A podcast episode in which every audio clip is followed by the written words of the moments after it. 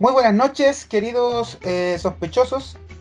El día de hoy tenemos un capítulo bastante diferente a lo que tenemos acostumbrado, porque esta noche tenemos un invitado de lujo. Eh, estamos acá esta noche para entrevistar a Jorge Gutiérrez Tafoya, conocido también como el Caras.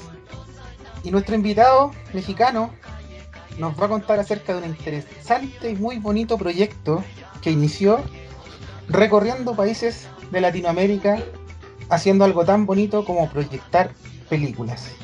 Jorge nos va a acompañar esta noche y esta noche, bueno, no va a estar Leito, Leito tal vez llegue un poquito más tarde porque tenía unos asuntos pendientes, pero mientras tanto estamos Fran y César, los de siempre, junto conmigo Antonio, y vamos a comenzar esta, este programa especial eh, dándole el pie a, a Jorge para que se nos presente, pero antes por respeto y por respetar la tradición que tenemos siempre de presentarnos nosotros, nos vamos a presentar primero nosotros. Fran, ¿cómo estás? Tanto, tanto tiempo sin saber de ti. ¿Cómo, cómo has estado?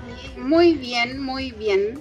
Aquí con todo, sí, con, con, varias novedades en el país después de casi un mes de no juntarnos por, por toda la contingencia social. Pero vuelta loca ya para ver películas y comentarlas y sobre todo en este proyecto maravilloso que nos presentó el amigo de César. Maravilloso. Así que con todo el fuá. César, cuéntanos tú cómo estuvo, cómo has estado todos estos tantos días que no hablábamos. Pues mes pesado, amigo, hubo por ahí una pérdida cercana, pero creo que todo bien. Y aquí ya listos para charlar con mi buen amigo Jorge, que nos cuente un poco de su experiencia, ¿no creen? Así es, así es. Oye, eh, bueno, vamos a presentar a nuestro invitado de lujo, redoble de tambores. Jorge, Jorge Gutiérrez. ¿Cómo prefieres que te digamos? ¿Jorge o que te digamos directamente el Caras? La verdad, eh, como ustedes quieran, estoy acostumbrado a ambas. Digo, desde chiquito siempre me apodaron el Caras. Antes que nada, mucho gusto por la invitación. Y al final vamos a hablar de algo que creo nos apasiona por igual a los cuatro. Así es, el cine, el cine que tanto nos gusta. Y dime, ¿cómo nació este proyecto? ¿Nació de una idea en conjunto con tu pareja? ¿Lo venías analizando hace mucho tiempo, desde que eras pequeño, desde que eras chico? ¿Tuviste este sueño? ¿O, fue hace poco que te surgió esta idea de ir a repartir cine por, los diferentes países de Latinoamérica? En realidad primero surgió por, desde hace varios años. Eh, la idea era originalmente viajar en moto, antes de que yo conociera a Denise. Denise es mi, es mi pareja y con ella fue con la que realicé el viaje por, por Centroamérica. Y la idea era llegar hasta Argentina, siempre fue la idea, sin embargo, pensamos mil cosas que podían pasar. Pensamos que pudiera estallar una guerra interna en el país, algún tipo de guerra, civil, pensamos que pudiéramos enfermarnos, que pudiéramos cualquier situación, pensamos 100 situaciones, pero nunca se nos ocurrió el tema de una pandemia, la que nos dejó atorados allí. que nadie estaba preparado para eso pasó ese pequeño detalle de la pandemia, pensamos incluso en un choque, era lo que hablábamos un poquito fuera del aire, eh, del tema de que uno piensa mil cosas y a veces esas cosas que piensan eh, no van a pasar y, en realidad solamente es como una barrera para, para no hacer algo. Entonces nos dejó atorados la pandemia en Nicaragua tres meses, pensábamos aguantar unos dos o tres meses más, tanto económicamente como como que en Nicaragua las cosas ya se estaban complicando un poquito por el tema del COVID.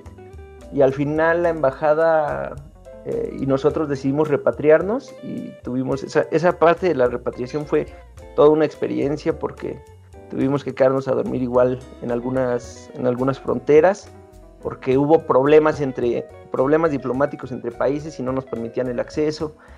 Eh, hubo multas por pasarnos del tiempo permitido del vehículo, entonces, y tuvimos que regresar en tres días máximo hasta México desde Nicaragua. Entonces fueron días, días pesados, complicados. Digo, la ida y, la idea de la idea del cine surgió esa parte, digamos, que me corresponde a mí. Eh, soy cinéfilo y me apasiona muchísimo el cine. Estábamos por ahí también coqueteando con Canon y con Blackmagic para ver si podíamos conseguir un equipo de filmación y empezar a grabar un documental. Lo pensábamos empezar a grabar en Colombia. Una vez que hiciéramos el cruce de Panamá-Colombia, ahí hay un pequeño eh, lugar donde se acaba la carretera, eh, la carretera panamericana que corre desde Alaska hasta Ushuaia. y en esa parte teníamos que embarcar el vehículo y llegando a Colombia eh, queríamos empezar a grabar. íbamos a recorrer por la costa oeste de Sudamérica y luego subir por la, por la costa de Brasil. Y pues prácticamente quedó truncado el, el proyecto.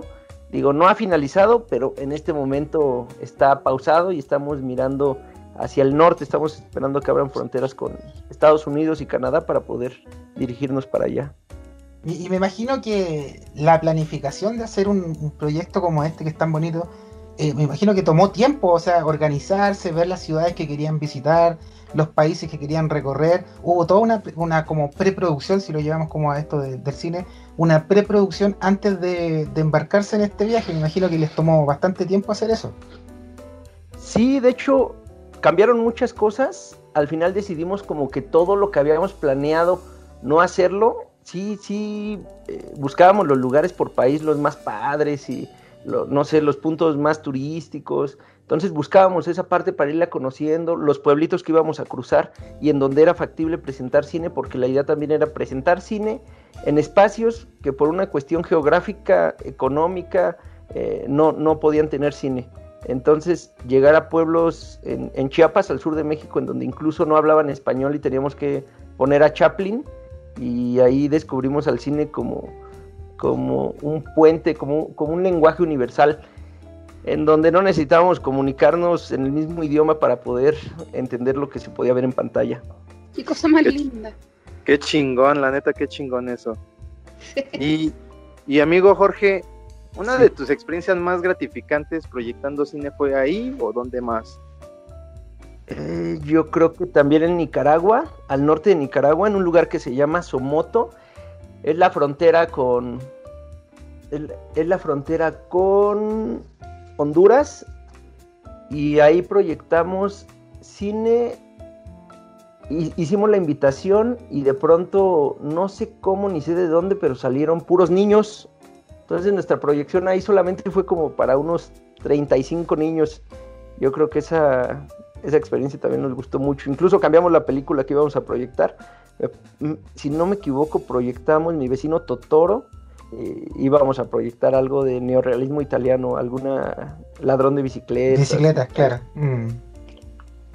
¿Cómo, lo hicieron para escoger la, película? Eh, la escogíamos en el acto generalmente, porque de pronto íbamos con la idea y yo decía, no, quiero, quiero presentar esta película y llegábamos y, era, era un ambiente familiar y, teníamos que cambiar el, giro de la película porque ah, tenía muchas escenas muy explícitas. pero no, afortunadamente nos tocó de todo, de pronto hacíamos funciones para 150 personas o 200. En algún pueblo un día en Oaxaca nos contactaron, fuimos a la Casa de Cultura donde fue nuestra primer función. Posterior nos contactó una persona que se llama Pedro Arancaya, es un artista plástico y este, nos, nos invitó a su pueblo, que es un pueblo que se llama San Raimundo Jalpan, y es un pueblo que todavía se rige por usos y costumbres. Cuando llegamos, la idea, primero que nada, es no cobrábamos porque no se, creemos que no se lucra con, ese tema. Entonces no hay un costo.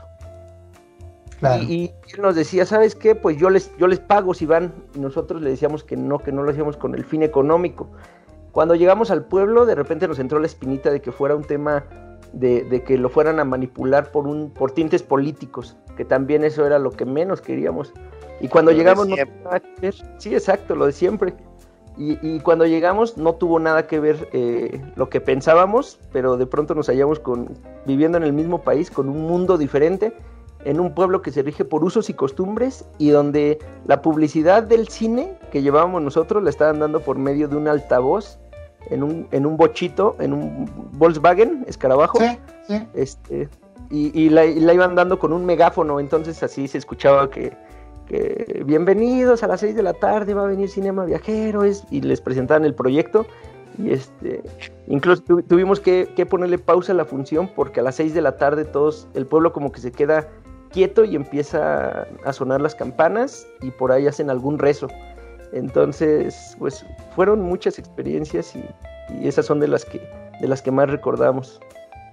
A mí lo que me, gustó mucho fue parte de la pre-entrevista que te hizo César en un comienzo en que tú le, le mencionabas que como que el, como que el protagonista principal de este proyecto no era como que dos tipos eh, repartiendo cine por, por, Latinoamérica, sino que en sí la idea era como Latinoamérica era como el concepto principal, más que proyectar cine, era como que América Latina y el, el personaje secundario sería eso, como la visión de ustedes dos repartiendo películas por diferentes lugares. Me parece bonito eso porque, y lo que mencionabas recién, eso de que no había un fin político ni, tampoco de lucro con eso, sino que era más bien llevar eh, la magia del cine que a todos nos encanta y poder compartirla con personas que incluso tal vez no, no tienen tanto acceso a ver ese tipo de contenido.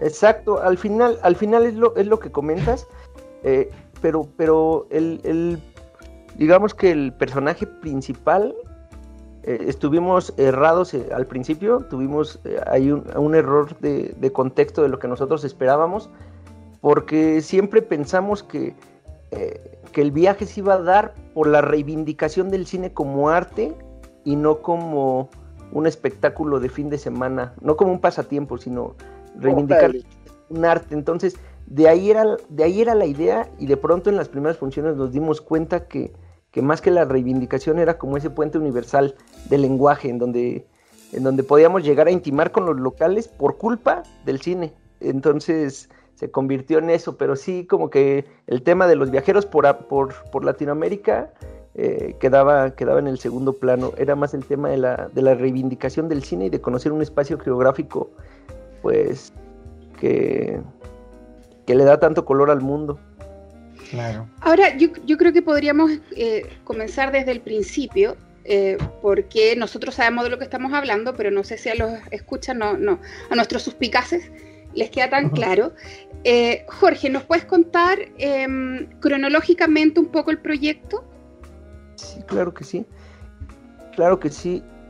Era, era hace unos cinco años un poco de la desesperación del tema de, del trabajo y las mismas amistades y los mismos lugares y esa monotonía un poco en la vida, decía un autor mexicano que se llama Guillermo Fadanelli, ya como que mi persona no le aportaba nada a la vida de la ciudad en donde vivía, era un poco de, mo de monotonía y ya era esa desesperación, pensé primero en hacer un viaje en moto antes de conocer a Denise, que fue la otra persona con la que hicimos Cinema Viajero y que tristemente ahorita no está porque ella está en Chihuahua, me reúno con ella en estos días tuvimos ahí igual algunos problemas de, eh, con el tema del COVID, se nos fueron dos personas cercanas y decidimos poner distancia mientras pasaba eh, la, la, situación, digamos, drástica con, con, mi familia y no poder contagiar a alguien más. En, ese, en esa desesperación eh, la conocí, yo le platiqué el proyecto, a ella le encantó, compramos una combi anterior de comprar el camioncito, compramos una combi, pero nos dimos cuenta que no era el vehículo esencial eh, para viajar eh, muchos lo hacen en combi, pero en realidad se presentan algunas eh, complicaciones de, mecánicas.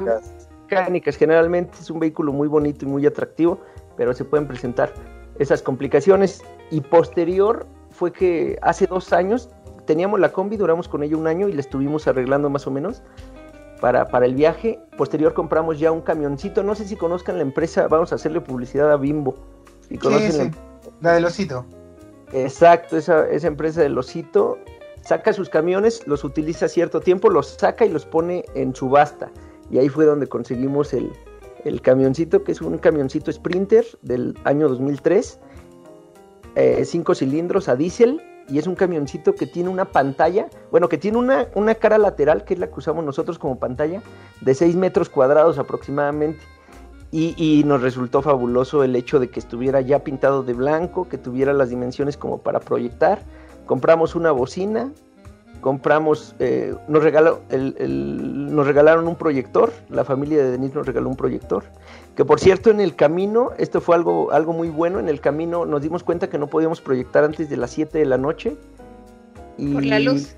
Exacto, por la luz y porque nuestro proyector era, eh, no tenía ni, incluso ni marca, no tiene.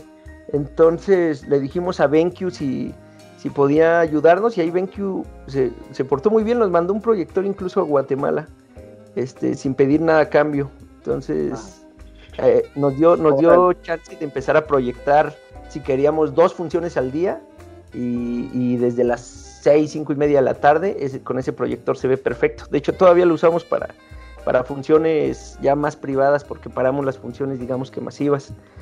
Y, el proceso del camioncito, de, hacerlo y de construirlo, yo creo que fue el que más nos llevó tiempo, tardamos unos ocho meses. Todo, todo, todo, todo el camioncito lo hicimos nosotros, y digo todo porque el tema eléctrico, el tema de gas, el tema de los paneles solares, porque se, alimenta nuestra energía eléctrica con la que producimos cine, se alimenta de los paneles eh, de energía solar. Tenemos dos paneles y todo lo hicimos nosotros y en realidad en la vida había agarrado un taladro o una herramienta y tuve que aventarme muchas horas de muchas horas de YouTube de, tutoriales que afortunadamente dieron resultados. San YouTube, sí. Sí. Oye, eh, Jorge, pero bueno, todos sabemos que esto es una, una, experiencia bonita y todo, pero también se sabe que siempre pueden pasar complicaciones y a lo mejor hubieron días malos, días que fueron difíciles de sobrellevar. ¿Cuál crees tú que ha sido eh, o fue el día como más complicado dentro de ese recorrido que hicieron? Estoy seguro que el día más malo fue nuestro regreso en la frontera entre Honduras y Guatemala. Ahí hubo tema de que eh, teníamos que pagar seguramente alguna multa por unas complicaciones diplomáticas en donde todo acceso, en ese momento el punto del COVID era el más álgido en, en la parte de Centroamérica y cuando llegamos a Guatemala nos hacía falta un permiso directamente del presidente, porque el presidente estaba asumiendo todos los ingresos al país de extranjeros o, que, o, utilizar al país como una, un, me parece que le dicen un, un, canal humanitario para poder ser repatriado, tenía que ser firmado por el presidente y nosotros no teníamos ese, ese permiso. Entonces la embajada empezó a trabajar, pero la embajada nos dijo que nos lo daba, no sé, en seis o siete días. Y en la, y en la frontera no había absolutamente ni un turista, nadie. Por eso fue una experiencia rara, pero había filas kilométricas de tráiler porque no habían parado la, la relación comercial. Entonces estábamos ya desesperados por cruzar porque si, si no llegábamos a Guatemala, no podíamos salir de Honduras hasta que no nos sellara Guatemala. Esa frontera del Corinto está pegada. Eh, está, junta, digamos. Entonces hace las dos cosas, la salida del país y el ingreso en la misma frontera. Y este y Guatemala estaba a punto, a punto de vencerse el permiso que nos habían dado las dos, las otras dos instituciones y teníamos que pagar unas multas enormes. Ya habíamos pagado multas en Nicaragua. Entonces, esa parte de las fronteras yo creo que fue la que más eh, nos pesó en el viaje. Siempre llegar a una frontera te pone nervioso, sabiendo que está todo bien, pero hay, hay, hay mucho tema de, corrupción, de, de, mal manejo, de papeleo, entonces... Sí, sí, me imagino, sobre todo en esas fronteras que son centroamericanas. Gracias. Que, se, que se puede dar eso, que del, de que pueden haber complicaciones para cruzar, lo mismo que dices tú de la corrupción y todo eso. Mm. Y hay fronteras, de hecho, que, que, nos decían rápidas. Ah, gracias decían que eran muy rápidas y, hubo fronteras, por decir, Nicaragua tiene la frontera de Centroamérica la más estricta. Pasar por, por, Nicaragua eh, tienes que pasar tu vehículo a través de un escáner y por lo menos nos tardamos 8 o 9 horas. Digo, pero en esta frontera de Guatemala, el Corinto de regreso, y ya en una situación de emergencia con el COVID, en donde no había dónde comer, no había dónde eh, dormir, nos querían sacar del lugar eh, por las noches. Entonces, y duramos ahí aproximadamente unas 30 horas esperando a que nos dieran el acceso. Yo creo que ese fue el peor día que nos, que nos tocó. Ahora igual es, bueno, bueno, no, es que sea bueno, pero la suma de toda esta experiencia, tanto las positivas y las negativas, me imagino que te dan la idea, o, la tenías desde antes, de, de cómo hacer una, hacer una especie de documental de, de, todo el recorrido. ¿Esa era parte de la idea que tenían también, hacer una especie de documental de todo esto? Exacto, de hecho, de hecho tenemos algunas grabaciones. Yo creo que vamos a comenzar a editarlas ahora que esté en Chihuahua en, los siguientes días. Eh, todavía no sabemos muy bien porque necesitábamos algún micrófono externo o algo, pero yo creo que lo vamos a hacer con, una voz en off para y, pasar las imágenes. Lo queremos hacer solamente en un capítulo. No queremos como que saturar la página de YouTube de 50 videos de a qué sabe el helado de limón en, en, hacer todo el, compilado y subir, no sé, un video de 30 minutos, 45 minutos, pero de un viaje de, de 8 meses. Entonces está la idea de, volver a, retomar este viaje, entonces, pero al retomarlo no es que vuelvan a hacer la misma, el mismo recorrido nuevamente, sino que piensan como que partir desde donde quedaron o, o, cómo. No, de hecho lo, lo vamos a retomar eh, en cuanto todo mejore con el tema del COVID. Ahorita estamos mirando un poco hacia el norte, vamos a ir a Estados Unidos y Canadá. Eh, esperamos poder ahí remonetizar un poco y poder volver a, poder volver a bajar. Pensamos bajar ahora sí con una cámara que dé la calidad eh, para poder hacer un documental, un, que cuente con un micrófono externo y que tenga una calidad mínima de grabación 4K. Y pensamos hacer el mismo recorrido que hicimos porque fue un recorrido de, de 13 mil kilómetros en un lugar que si me hubiera ido en línea recta hubiéramos recorrido unos 5 mil. Entonces quiere decir que en realidad eh, El Salvador lo recorrimos de punta a punta, es, muy pequeñito, pero eh, también recorrimos Honduras de punta a punta, Nicaragua nos faltó el sur, pero llegamos a Managua. Entonces como que nuestro recorrido siempre nos salíamos para conocer los lugares cercanos, los pueblos. Entonces eh, el hecho de que ya hayamos hecho el primer recorrido nos va a dar la noción o nos va a ampliar el panorama de lo que podemos ir a documentar a ese lugar. Y me imagino que, también dentro de todo ese camino hicieron amigos ahí en, los diferentes países y lugares que estuvieron. ¿Les quedaron amigos así como que siguen conversando, siguen hablando? Sí, claro, de hecho, de hecho, al principio nosotros era, era nuestro primer viaje y de repente sales a la ruta y no te imaginas la cantidad de personas que hay viajando. Hay una aplicación que se llama iOverlander y la usan el 99% de los viajeros de, de RV o de que llevan su casa rodante y, esa aplicación te dice como cuál es el lugar seguro para llegar. Entonces de pronto ya yo le decía a Denise, al principio nos quedábamos en, donde no te imaginas que de pronto tenía que teníamos que irnos de aquí porque sí ya vimos que no es muy seguro y arrancábamos a las 12 de la noche, una de la mañana a buscar otro rinconcito en alguna calle. Posterior ya empezamos a usar la aplicación y ya buscábamos un lugar y ya te decían, ah, el Walmart está el Walmart es el lugar por excelencia de, para quedarte en las ciudades. Entonces, el Walmart está a 15 kilómetros. Llegabas y ahí hay otros, conocimos belgas, franceses, eh, colombianos, muchos argentinos. Eh, entonces, sí hay muchos alemanes, mucha, mucha gente viajando. En San Cristóbal de las Casas hicimos amistad con dos parejas, una mexicana y uno de americanos, y viajaron con nosotros desde, de hecho, viajaron con nosotros desde, México, desde el sur de México, Chiapas, San Cristóbal, hasta Nicaragua, y ya nuestro regreso fue separado porque los permisos de, para la repatriación fueron separados. Pero sí, te, haces amigos, yo creo, de, toda la vida en esa experiencia. Qué genial. ¿Y hubo momentos polémicos con, la, con alguna película así que hayan proyectado? Así digo, por ejemplo, que tú mirabas a la gente que la estaba viendo y como que hacían caras de que, oh, ¿qué estoy viendo? O por las escenas fuertes. Porque dentro de las listas de películas que yo estuve revisando aquí, está, por ejemplo, una que es La, Casa, por ejemplo, que, tiene algunas escenas que son un poquito fuertes. Y otras más que, que, también son como bien polémicas. Entonces, ¿hubo momentos así como de tensión entre el público cuando tú proyectabas esas películas? Fíjate que... Sí, al, principio siempre nos fijábamos en eso de, cuál era nuestro público, si era un público, si era un tema, eh, iba, si había ido mucha familia, si eran muchos adolescentes, fuimos a algunas secundarias y de pronto nos hallamos en Cipolite, que es una playa nudista en México, y ahí encontramos a puros viajeros.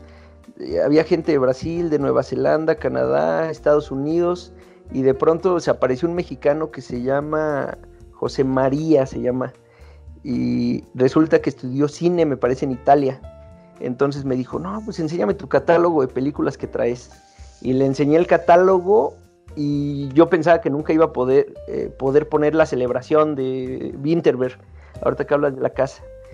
Y de pronto se vio que pudimos poner ese tipo de películas a Bontrier o a, con gente que conocíamos y que eran viajeros. Entonces, y donde no había como que esa incomodidad de que hubiera niños pequeños viendo. Entonces, sí se dio la oportunidad y, así lo hicimos. Pero nunca, nunca, nunca hubo la incomodidad realmente. Oye, Jorge, ¿y por qué cine? ¿Por qué el, proyecto de viajar por todo Latinoamérica o, Centroamérica a, proyectar cine? Eh, porque ahí se mezclaban dos de las, de las pasiones, que una era como conocer, conocer otros lugares, eh, descubrir nuevos, nuevos lugares hablar de, perder la monotonía que teníamos del trabajo a la casa, la casa al trabajo y recurrir a los mismos sitios. Y esa era la primera. Y posterior, eh, pues se unía la, segunda pasión que era el cine. Y dijimos, ¿cómo lo mezclamos? Y por ahí pensamos, pensábamos en llevar algún tipo de manta para ponerla en la combi, al principio que teníamos la combi.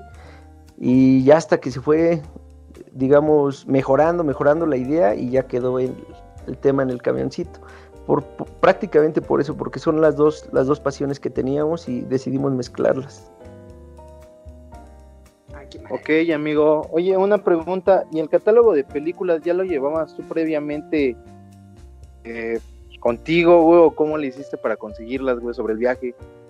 Fíjate que ya lo llevábamos, eh, dejamos como que una parte del camioncito, dijimos, esta parte no vamos a guardar nada porque Denise se llevó ahí bastantes cosas el camioncito va bien, va muy bien preparado. Incluso los tres meses que pasamos en Nicaragua a muchos viajeros les cuesta trabajo porque eh, por la incomodidad a veces de, que llevan pocos litros de agua, eh, muchos aspectos. Entonces el camioncito como que iba bien equipado de, todas las cosas que podíamos necesitar. Incluso dejamos algunas en el camino.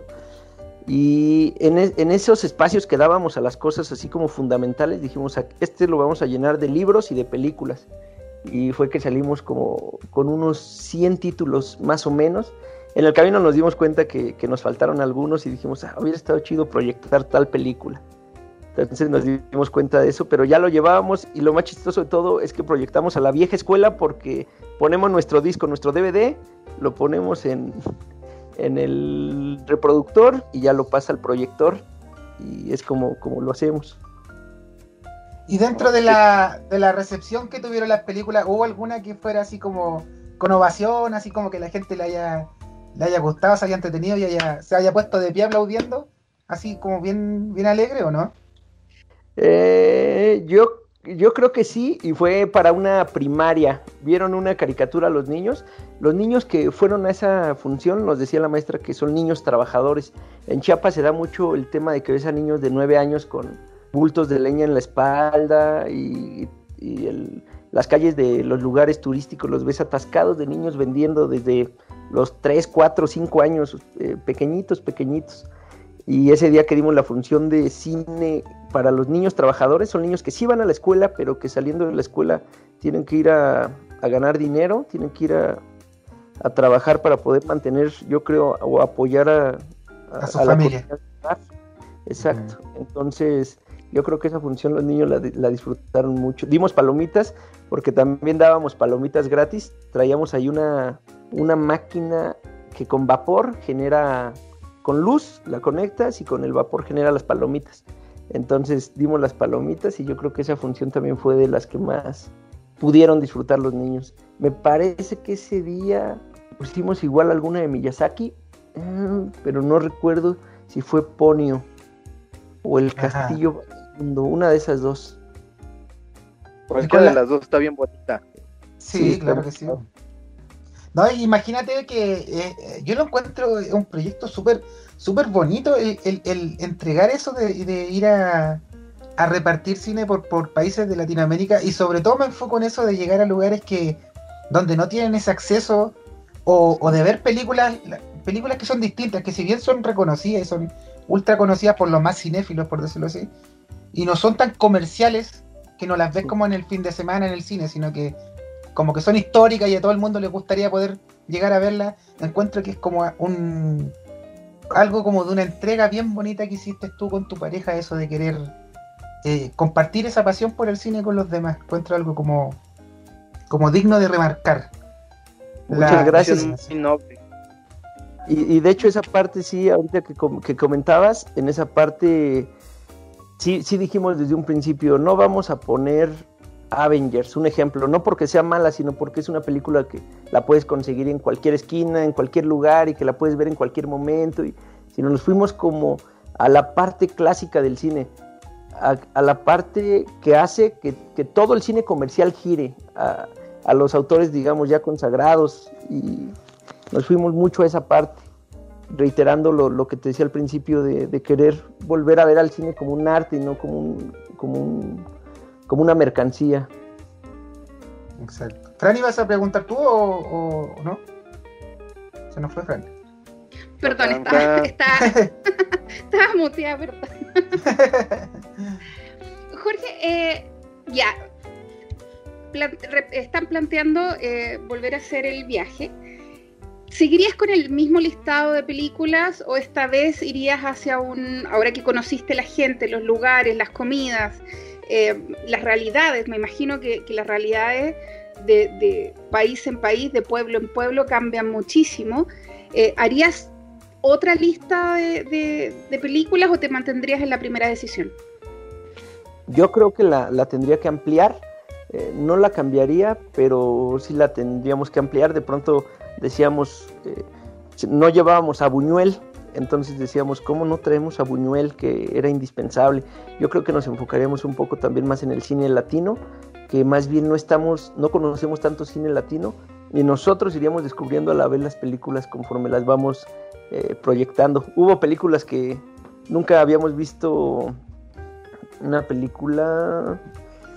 Se fue el nombre. De la guerra de, de la guerra de Irak. Las, tortugas, también vuelan. También vuelan, exacto. No la habíamos visto y cuando la vimos fue de, ah, está chida y está padre. Entonces, estaría, estaría genial que lleváramos películas nuevas, un catálogo de películas nuevas latinoamericanas en donde no estamos o no hemos profundizado mucho y que nosotros la descubriéramos con el público en ese momento.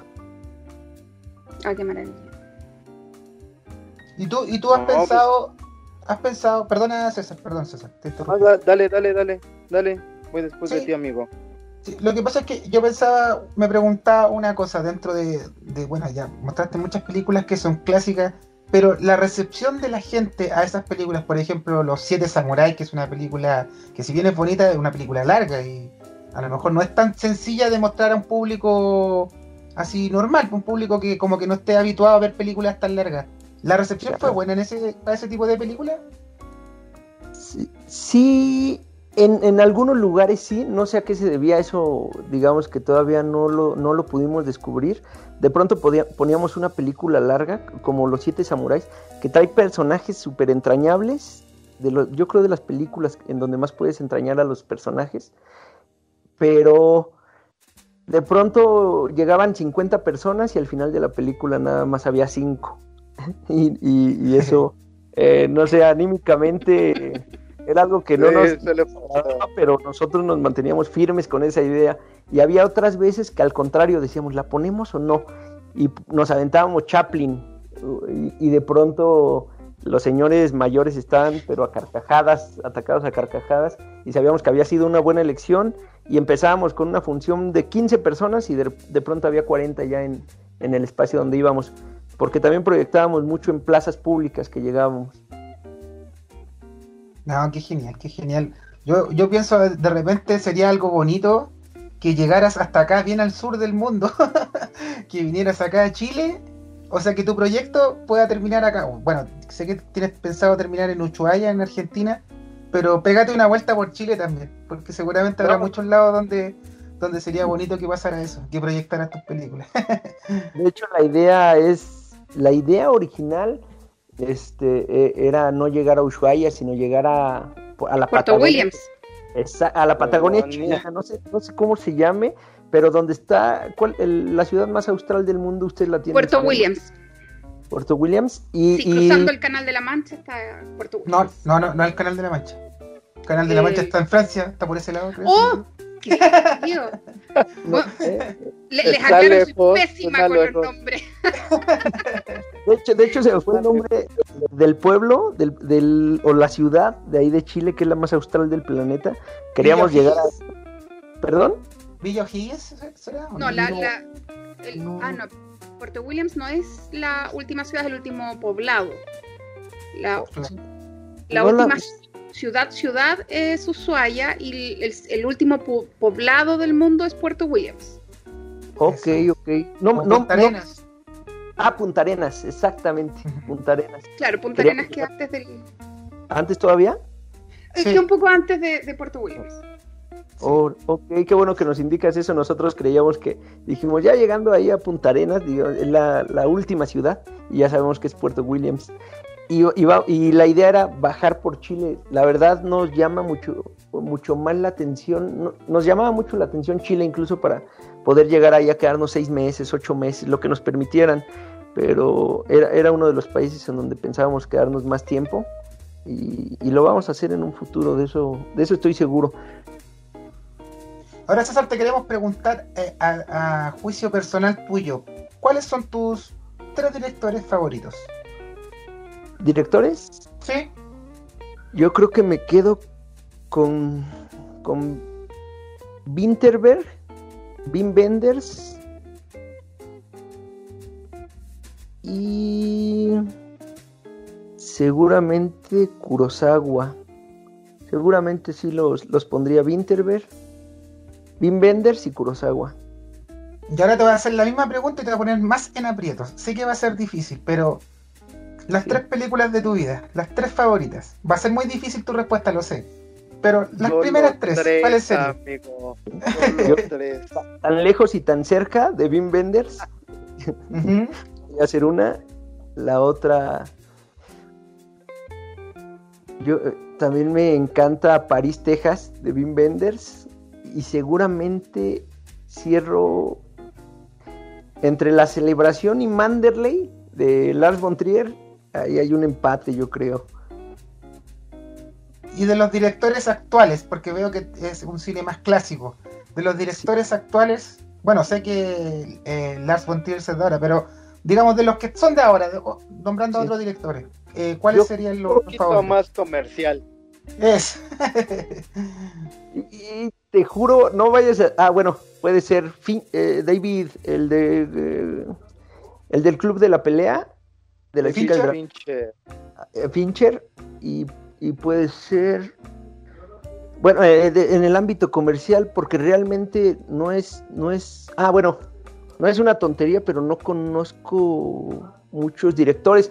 Por decir, igual contemporáneos, puedo poner a, a este, el sueco de canciones del segundo piso, Roy Anderson. Ajá. Y yo creo que a Roy Anderson y también a este, el de Finlandia, de- al otro lado de la esperanza, Aki Kaurismaki, podría ponerlo. Y en realidad no, no conozco directores, eh, o sí, pero los clásicos de Hollywood como Scorsese o como Ford Coppola. Claro. pero-. Sí, sí, recientes la verdad no, no, no conozco. ¿Y algún género eh, de cine así favorito? Yo creo que el movimiento dogma me atrae mucho y el género, yo creo que el drama me- es lo que con lo que me quedo. A ver, pongamos, pongamos en contexto a nuestros auditores para que eh, se hagan una idea. ¿A qué se refiere el movimiento dogma? El movimiento dogma es un movimiento que nace eh, de un decálogo que fabrica en 1995 Lars von Trier y Thomas Winterberg. Ujú. donde es un decálogo eh, muy específico en donde no puedes usar, eh, no puedes hacer mucha edición, solamente es como pegar los fragmentos que grabaste. No puedes rediseñar nada, o sea, no puedes hacer una paleta de colores tú, sino la debes de encontrar en un lugar y ahí, ahí grabarlo. Entonces son como características muy básicas del cine y justamente digamos que es como la contracorriente del cine que gasta millones de dólares y que ellos se fueron a la parte no pueden aparecer tampoco imágenes de, de armas, de armas de fuego, ese tipo de cosas. Entonces se van, se van como a una parte, digamos, Más muy purista. Más, ar- más artesanal, más creativo. yo- sí, a una parte más creativa en donde no necesitas generar una historia por medio de, de- de- de ver 100 pistolas y 100 metralletas, no debes de usar ah, música, también no puedes usar música. Entonces es, es como un cine, digamos, no sé si voy a decir algo malo, pero muy rústico en ese aspecto. Sin embargo, Lars von Trier como que ya dejó un poquito de lado eso, ¿eh? ese, como Sí. esa esencia de ese cine. En, en, el, en, en Von Trier tiene Los Idiotas, me parece que fue la primera de sus películas Dogma. No tuvo muy buena recepción como La Celebración. Esa fue la número uno. Pero de ahí Von Trier empezó a agarrar otro tipo de, cine, eh, como Dogville, en donde ya no tenía que... Incluso los actores me parece que no deben ser conocidos y en Dogville sale Nicole Kidman. Entonces, sí, sí, Hizo, hizo películas de ese movimiento, pero, pero no específicamente se dedica al movimiento como tal. Efectivamente. Sí, tiene, como que ya se un poquito de eso. Exacto, tiene algunas películas, pero no, no todas quiere decir que correspondan al movimiento dogma. ¿Y en los países que visitaste, eh, te tocó la oportunidad de ver alguna película representativa de esos países o, o, te enfocaste en las funciones que tú estabas haciendo? No vivo ninguna, ninguna película fuera de lo que nosotros eh, proyectábamos y yo creo que hubiera sido genial hacerlo. Por ahí tuvimos algunas recomendaciones que, que Denise tiene escritas, no recuerdo, pero sobre todo eran de películas, eran dos películas chilenas y como tres películas argentinas. Sí, bueno, a mí me encanta el cine argentino. Yo del, cine latinoamericano eh, me gustan algunas películas mexicanas, ya, lo he comentado con César algunas veces, pero esas películas que son de, de esas comedias que son como con críticas hacia, hacia la política y del, del país, pero el, cine argentino me gusta porque es bastante creativo en sus historias. Son, son bien, tanto comedia, comedia negra, drama. No, siempre todos los años sacan películas muy, muy buenas los, argentinos. Son como del país de Latinoamérica donde más me gusta el cine, es como de Argentina. Necesito meterme a ese mundo porque estoy perdido, perdido en ese mundo. Llegué a ver El lado oscuro del corazón. ¿Es, es Argentina? ¿O, o es, es Argentina, verdad? Es, Argentina. Esa, esa película y es muy buena, de hecho, muy buena. De Subiela, me parece que es de Subiela. Eliseo, Eliseo me parece que ahorita la buscamos si, si es de Subiela o no. Pero es la única película y debo adentrarme, te digo, al mundo del cine latinoamericano. Qué bueno que dices. Eliseo Subiela, sí. Sí, Eliseo Subiela, ¿verdad? Gracias. ¿Y tú desde chico tuviste así como el deseo? Yo creo que, bueno, a mí me pasó, siempre como que he sido bien cinéfilo, pero uno cuando era más chico como que soñaba así como que, no, quiero hacer una película, quiero grabar documentales. Quiero... ¿Tú tuviste ese sueño así alguna vez en, tu vida? ¿Lo has tenido así como de, como no sé si dedicarte, pero así como que dejar un legado así? Ya, sé que tienes el proyecto de este documental, pero desde antes tenías otras ideas así como enfocadas al cine? Sí, sí, de hecho, sigo existiendo. Alguna vez metí, aquí hay, había, hasta hace unos, unos meses, justamente se convirtió en un tema político, eliminaron unos fideicomisos eh, que el gobierno otorgaba y se supone que los eliminaron por corrupción, pero ahora eh, apenas van a ver cómo van a empezar a repartir esos apoyos de gobierno para el cine. En su momento participé en, en, metí la propuesta para un cortometraje, lo iba a hacer con, con unas personas de República Checa y este no, no, no dio resultados porque dentro de todo, no digo que era el mejor lo que, lo que nosotros escribimos, pero dentro de todo a veces ya necesitas tener como un tipo, como la marca registrada, saber que esa película va a vender un buen, o que el director era amigo, compadre del, del que daba los, el dinero para poder producir la película. Entonces es difícil en realidad hacer cine en México por ese lado. El apoyo del gobierno siempre ha estado limitado, a pesar de que el cine mexicano ha crecido. Se buscan otros métodos para encontrar eh, cómo, cómo, hacer la producción. Pero sí, la, parte de, de, hacer una película, siempre, siempre he tenido, de hecho tengo una idea de un guion que me, que me encantaría eh, realizar. Y la parte de hacer un documental, fíjate que el documental no me llama tanto, ese va a ser más como por, por el hecho de que si estamos viajando y si estamos haciendo esto, eh, quisiera documentarlo, pero como tal el, el, género documental no es, no es mi pasión. Se va a enojar Herzog, pero, pero no, no, es como que mi fuerte. Oye amigo Caras, y a ver, una pregunta un poquito más de crítica social. Tú al día de hoy es más, bueno, la pregunta es más referente a nuestro país. Tú al día de hoy, ¿cómo catalogas nuestro cine en general? En general, yo creo que estamos muy metidos en el tema comercial. en general todos los recursos se van para, para cine, eso sí no, no me arrepiento para nada de decirlo, para cine basura. Así es. sí, lo que es. Este, en donde aparece Eugenio Derbez o ese, ese, tipo de cine, pero también hay cine como el de Carlos Reigadas o como de Amate Escalante o como el de Michel Franco, que el de Michel Franco ya está un poquito más internacional, pero películas locales eh, que, que, tratan... Luis Estrada, ¿no? Entra por ahí de repente. Luis Estrada también, sí, también anda por ahí. Mandoki también anda por ahí, pero al final sí, sí creo que todavía eh, no podemos agarrar bien la línea que tuviera que tomar el cine en nuestro país, sino nada más es el tema comercial por donde vamos. Sí, sí, sí. No, comparto mucho esa opinión, en, verdad. estamos muy, muy comercializados, ¿no? Muy basados en el catálogo Televisa TV Azteca que brincó a la pantalla grande.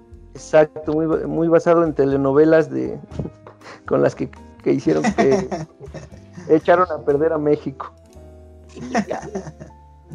pues sí, con todo al sistema. Prácticamente. Jorge, y una, una pregunta más personal. Eh, ¿Tú recomendarías a, otros entusiastas hacer el, viaje que hiciste tú? Recorrer Latinoamérica, agarrar un, un, vehículo y, recorrer haciendo, haciendo lo que hiciste. ¿Y qué les aconsejarías a estas personas si, si lo recomendaras? Sí, yo, yo le recomiendo que lo haga quien lo quiera hacer porque hay personas que no lo quieren hacer. Encontramos a, unos, a, unas, a unas chicas colombianas que nos decían, viajaban de turistas, pero cuando supieron la forma en la que viajábamos y cómo lo hacíamos, dijeron, no, no, no, eso no se puede hacer, no a tu edad, porque de qué vas a vivir de grande, no vas a tener una pensión, cuando te vas a jubilar, estás viviendo como nómada y fue un poco la parte del susto. Entonces hay personas que no están hechas para, para eso y es muy respetable igual el hecho de que alguien no disfrute viajar o tener experiencias de ese tipo. Digo, y las personas que lo quieren hacer, en realidad tienen, tienen que hacerlo sí o sí, de alguna forma, sea en bicicleta, sea en motocicleta, sea como, como quieran, pero, pero de las mil cosas malas que, puedes eh, que piensas que pueden pasar, en realidad quizás solo te suceda una. Y de, la, y de las 20 cosas buenas que dices, esto me va a pasar, te van a suceder 100. Entonces siempre, siempre eh, hay cosas que no se pueden esconder, como el tema de las pandillas en Centroamérica y esta parte. Pero que te puedas topar con una es muy difícil. Te vas a topar primero con 10 personas buenas antes que con, con las cosas malas que ves en la televisión. Así es, tal cual. De repente juega, juega mucho esos prejuicios que de repente todos tenemos de o, miedos que nacen, por ejemplo, voy a, tal lugar y puede ser peligroso por las pandillas, por la corrupción, por lo que sea, pero al conocer las realidades de los interiores de los países, de las ciudades, de los pueblitos, te, te vas dando cuenta que en el fondo en todos los países latinoamericanos existen cosas en común con, en, en cuanto a, la, a la, la, naturaleza de la cultura de la gente, entonces te encuentras con cosas bonitas que, como dices tú, son mucho más más importante que esos aspectos negativos que puede estar ahí y que te pueden hacer pensar en no hacer el viaje o tener miedo de lo que pase. Yo creo que es muy bonito eso de, aventarse a la aventura y porque te vas al final te vas a sentir más recompensado de lo que tú esperabas pues, en un comienzo. Exacto. ¿Y, el consejo? El consejo es que, se pongan una, una fecha límite. Fíjate que Denise ahí también tenía un poco de miedo. Denise, eh, mi pareja con la que hicimos el proyecto, tenía un poco de miedo o, o no, mi, sí miedo a dejar, digamos, esa estabilidad económica, esa estabilidad eh, familiar, de estar en una casa, un techo y de pronto salir en, una casa de seis ruedas porque el camioncito es de, de doble rodada. Entonces de pronto tenía miedo y le dije, ¿sabes qué? Pues ponemos hasta agosto, era diciembre me parece ponemos hasta agosto. Y por el hecho de la construcción del camioncito y todo, terminamos saliendo en agosto. Dijimos, nos falta poco de construcción, vamos a salir en los últimos días de diciembre. Y así fue como, como empezamos. Dijimos, ya llegó la fecha y ya hay que salir. Y, entonces, poniendo una fecha límite, sí o sí, se tienen que hacer las cosas. Había cosas que todavía nos faltaron, tema de gas, tema de que hicimos en el camino, tema eléctrico, también nos faltaba y lo hicimos en el camino. La idea era, dando el primer paso, solitos van a llegar los otros cinco pasos. No, pues qué bueno, Jorge. Suena que tu viaje estuvo bastante interesante. Yo creo que lo que cuenta mucho es la vibra con la que vayas, ¿no? Se escucha que, que estabas totalmente convencido y ibas con toda esa convicción. Y qué bueno que se lo impregnaste a tu pareja. Sí, de, Yo de creo- hecho, yo- Ajá, dime, dime. Sí.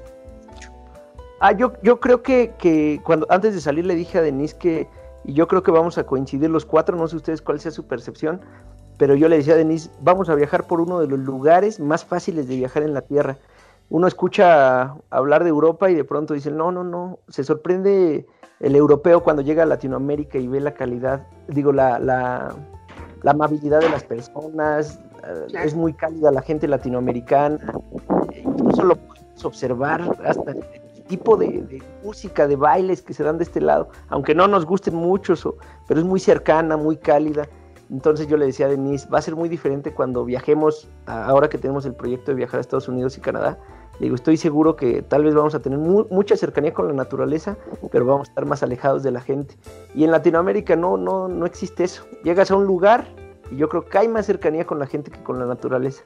La gente siempre es muy hospitalaria, muy cálida. Entonces eh, era una de las características que le mencionaba a Denise y ella lo terminó eh, descubriendo ya en el viaje. O sea que sí es un hecho que, bueno, no quiero sonar conspiranoico, pero muchas veces los medios se encargan, ¿no? De, de hacer ver mal a un país. O sea, tú sí puedes afirmar que, no sé, por ejemplo, Nicaragua, Guatemala, con todo este pandillerismo que nos han mostrado en los medios, no es nada que ver con lo que viviste. No, no, en absoluto, en absoluto. Digo, hay cosas que no se pueden esconder, el narcotráfico, el narcotráfico en México, pero, pero en realidad era lo que comentaba hace rato, hay mil posibilidades de que te pase algo bueno que- y una de que te pase algo malo.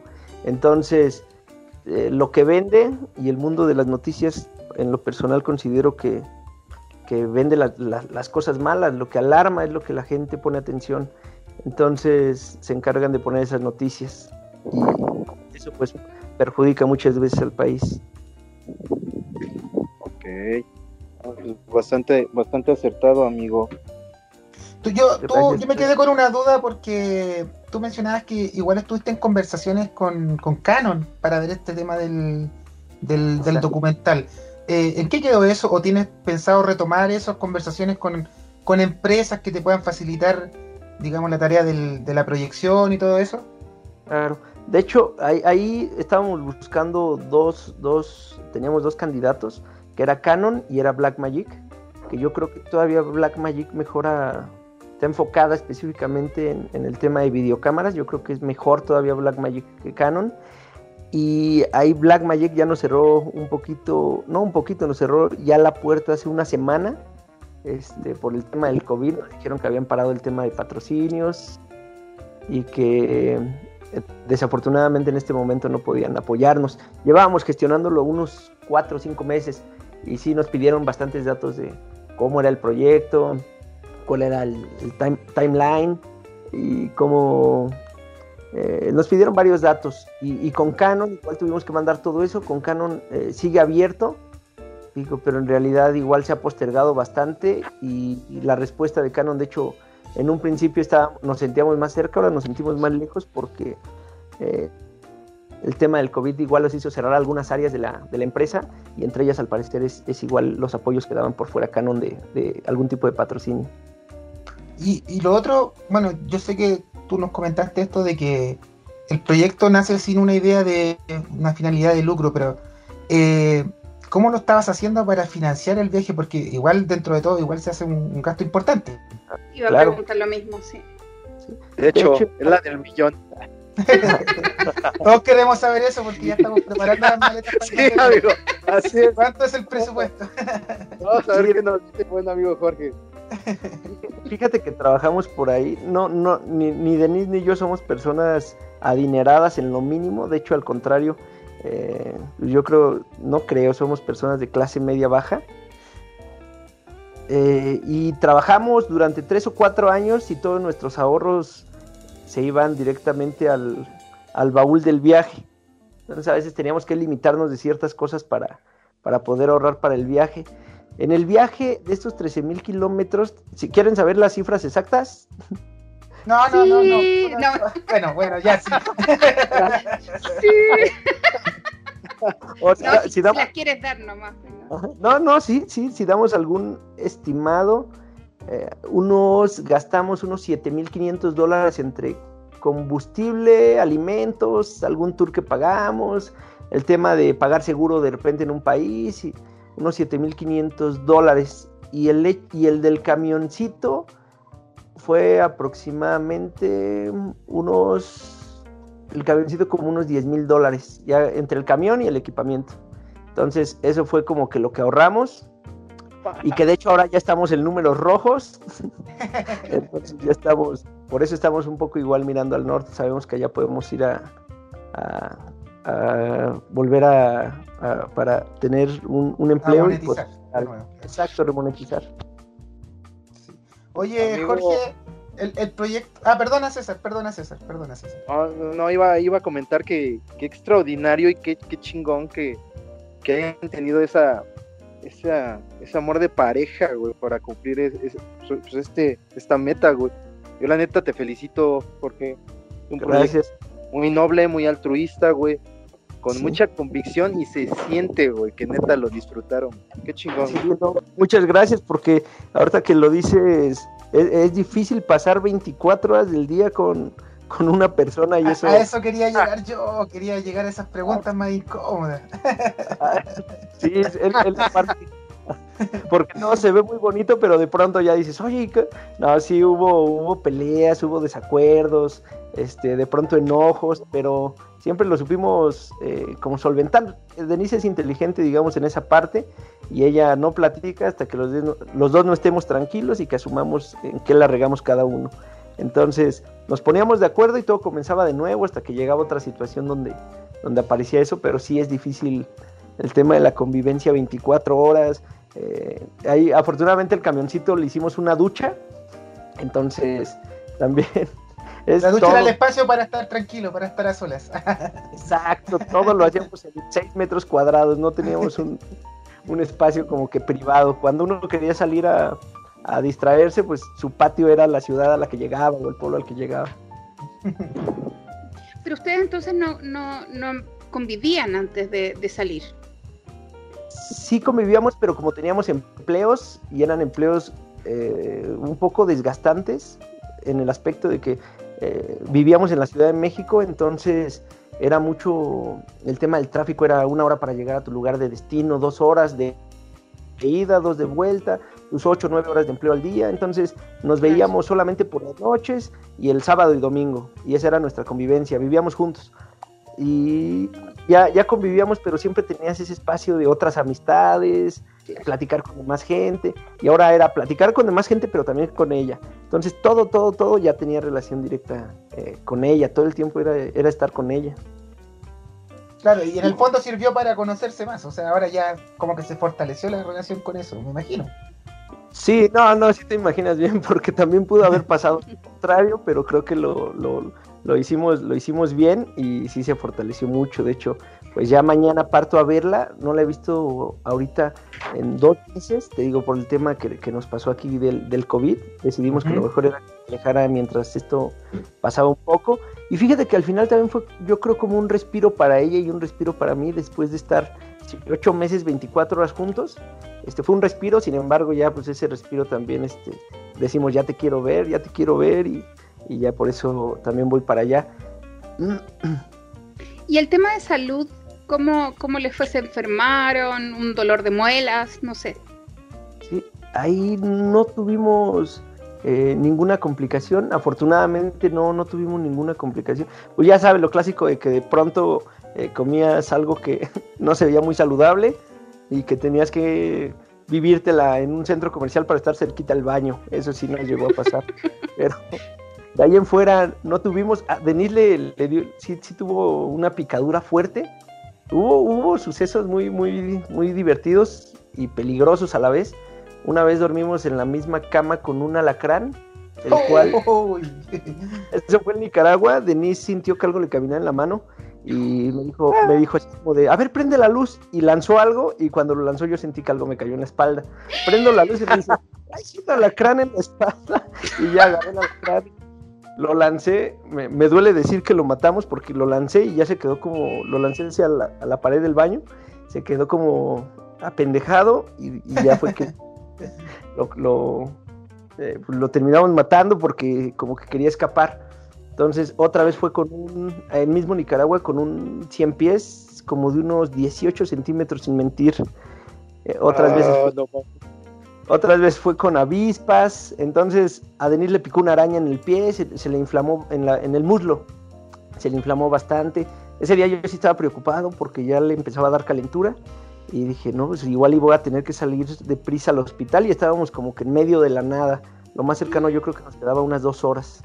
Entonces estuve atento, pero afortunadamente ya se le, se le quitó, pero le quedó un tipo de mancha, un rodete, como si hubiera sido un moretón grande de unos 15 centímetros de diámetro. Fueron como que las cositas que más nos, nos pasaron en temas así de, de, de algún riesgo de, de salud. ¿Pero habían seguro, tenían algún tipo de seguro médico o, o en caso de, digamos, con, si tenían que ir a un hospital o algo así, o, o estaban sí. así como la, abandonados a su suerte en ese sentido?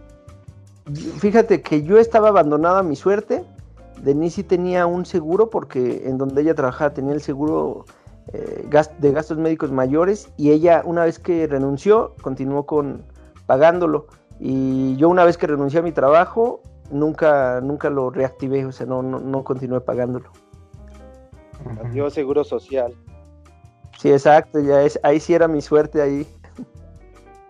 Oye, amigo, y una pregunta, a, a, mí me llama mucho la atención esta situación de, del COVID y, y tu proyecto, güey, porque neta fue algo que les, les partió la madre.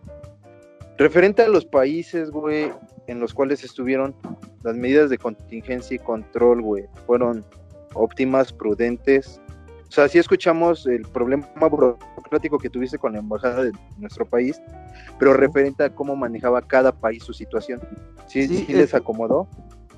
De hecho, de hecho ahí, ahí, había mucha mirada internacional sobre Latinoamérica por el hecho de que de pronto las medidas sanitarias las usaban como restrictivas y, y, muy autoritarias. El ejemplo perfecto es que en Guatemala no podía circular después de las 5 de la tarde ni peatonal ni vehicularmente. Si había alguien después de las 5 de la tarde, la policía te paraba y te remitía a los separos y había más gente arrestada que gente contagiada.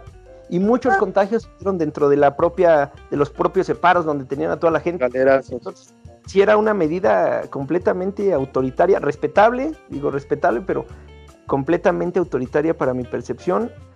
Eh, el hecho de que hubiera práctica. más y poco práctica, exacto. Los contagios se daban en donde tenían a todas las personas porque había más detenidos que contagiados. Y de pronto el Nicaragua, ahí Nicaragua es, es, es un país complejo, es un país muy, complejo, es, es, es archienemigo de, de, los Estados Unidos. Lo comparo mucho con Cuba. Es un país en donde igual hay eh, los derechos humanos no no, atienden muy bien ese tema de, los derechos humanos y de pronto decían que había un contagio o dos en el país, siendo que donde nosotros estábamos eh, ya sabíamos de gente que estaba contagiada cercana. Entonces las cifras igual se ocultaron mucho en Nicaragua, nuestra percepción, y, y cada, cada, país tomaba las medidas, igual para manejar en Honduras, si no tenías cubrebocas mientras conducías, te podían multar. Entonces cada país manejaba eh, esa, esa, parte. Cuando llegamos a México, como en México, eh, yo creo que, que, ya tienen esa, esa parte de que el mexicano es valemadrista. Eh, iba a decir esa palabra yo. Ah, vale no, el no, vale no es cierto. De repente llego a México y me sorprendo porque allá iba con mi cubrebocas al 100, me paraba un, un, un tránsito, había algún retén, me decía dónde vas, pero no se me acercaban y y aquí en México llegué y estaba la señora de los tamales y todo se veía tan mal. Y, y, de pronto dije, no manches, dije, está cabrón, pues nos va a llevar la chingada, dije. Puro cubrepapadas, cabrón, puro ah. cubrepapadas. Eso, eso ya no era un cubrebocas, sino era una, una maca de papada, exactamente. Sí. Ándale. Sí, y, y, ya fue que, que cada, cada país lo, lo, vivió diferente, muy diferente. Hubo problemas en la frontera entre Costa Rica y Nicaragua. Por, eh, cerraron fronteras ellos dos en algún punto y ahí la relación comercial que tiene Costa Rica con, con los demás países al norte le afectó. Entonces eh, hubo, hubo muchos temas por el manejo de la, de la pandemia en, en, diversos países y cada quien lo manejó como, como mejor consideró. Y, a Guatemala, hasta eso a Guatemala creo que le fue muy bien en el tema de... Fue, México fue el único país que no cerró fronteras de Latinoamérica y hasta eso creo que Guatemala lo manejó, lo manejó bien a pesar de que fue muy drástico, autoritario, tuvo muy bajos contagios, a diferencia de otros países. Sí. Oye, Jorge, ya estamos comenzando a, a despedir este entretenido capítulo. Me, me, gustó, y yo creo que a todos nos gustó esta conversación porque eh, es bonito la historia, es como para. Incluso yo, yo a, a, mí que me gusta escribir, yo escribiría como que todo el, toda la aventura que fue eso de, de salir a recorrer los países. Yo quiero hacerte un, un, una propuesta que, no una propuesta indecente, sino que, eh, que nos recomiendes unas tres películas buenas para que nuestros auditores y nosotros podamos ver. De esas películas clásicas que a lo mejor no todo el mundo ha visto, pero que si tú, tú las conoces y, y te gustaría que más gente las viera. Tres películas que nos dejes como, como para que nuestros auditores las puedan ver. Suavecitas, amigo. Nuestra audiencia es pelo medio, por favor. Sí. Yo, yo creo, yo creo que, que la primera película, ahorita que, que, para que conocieran un poquito más México, el México eh, de hace unas décadas, sería Los Olvidados de Luis Buñuel. Uh, bravo, que... qué película, qué película. Qué sí, gran película. Es, es, ¿Y qué crees? Que sigue vigente así, tal cual lo que ves en esa película de hace 50, de 60, 70 años, sigue vigente uh, en la actualidad y es algo que, que no se puede erradicar ni cambiar todavía. Yo personalmente esa película, yo te, me atrevería a decir que para mí, de, dentro del poco cine a lo mejor que he visto, pero para mí es como la número uno, esa película. Sí. Yo cuando la vi, Ahí. yo la vi en México, la vi, yo estaba viviendo en México, yo la vi y me la recomendaron y yo quedé fascinado, o sea, porque es muy, muy dura, pero a la vez muy real de lo que, de cómo es una realidad que no te muestran en todos lados, o, o una realidad que la gente prefiere esconder, y Buñuel te la muestra así como sin, sin asco, o sea, te la muestra tal como es, y eh, sin una máscara. es una excelente película, es una excelente, de hecho, bueno, ganó, ganó Cannes, si no me equivoco, esa película, y es patrimonio de la humanidad incluso. Así es.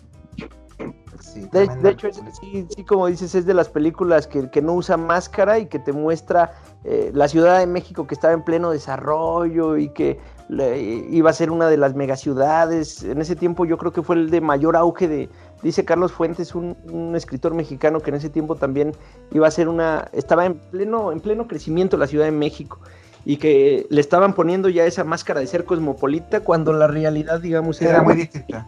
Era muy distinta, Yo creo que es otra película que, que, que me que acabo de ver y me dejó verdaderamente traumado fue de Bergman. ¿Y qué crees? No me acuerdo del nombre, amores. No me acuerdo del nombre de. Ahorita, ahorita lo recuerdo, ¿eh? Uh -huh. Bueno, y la, la otra, la... yo creo que, que, me iría por Rashomon de Akira Kurosawa. También creo que es una película que todos necesitamos ver. Me encanta cómo se mete de pronto en los temas morales. Y, y esa película me encantó. La película que te digo de, de este Bergman. A ver, te las, te las leo. El séptimo sí. sello, persona.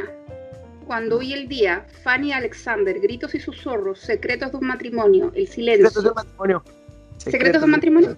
Está increíble, está increíble esa película, sí. Secretos de un matrimonio es. Perfecto. Esa sería una. O sea, esas serían tus tres películas entonces. Esas serían las tres películas clásicas. Y Jorge, cuéntanos, ¿tú, tú tienes, eh, hay alguna red social donde puedan seguir, te puedan, o puedan ver más adelante tu, tu aventura? ¿Tienes en proyecto hacer eso en algún momento?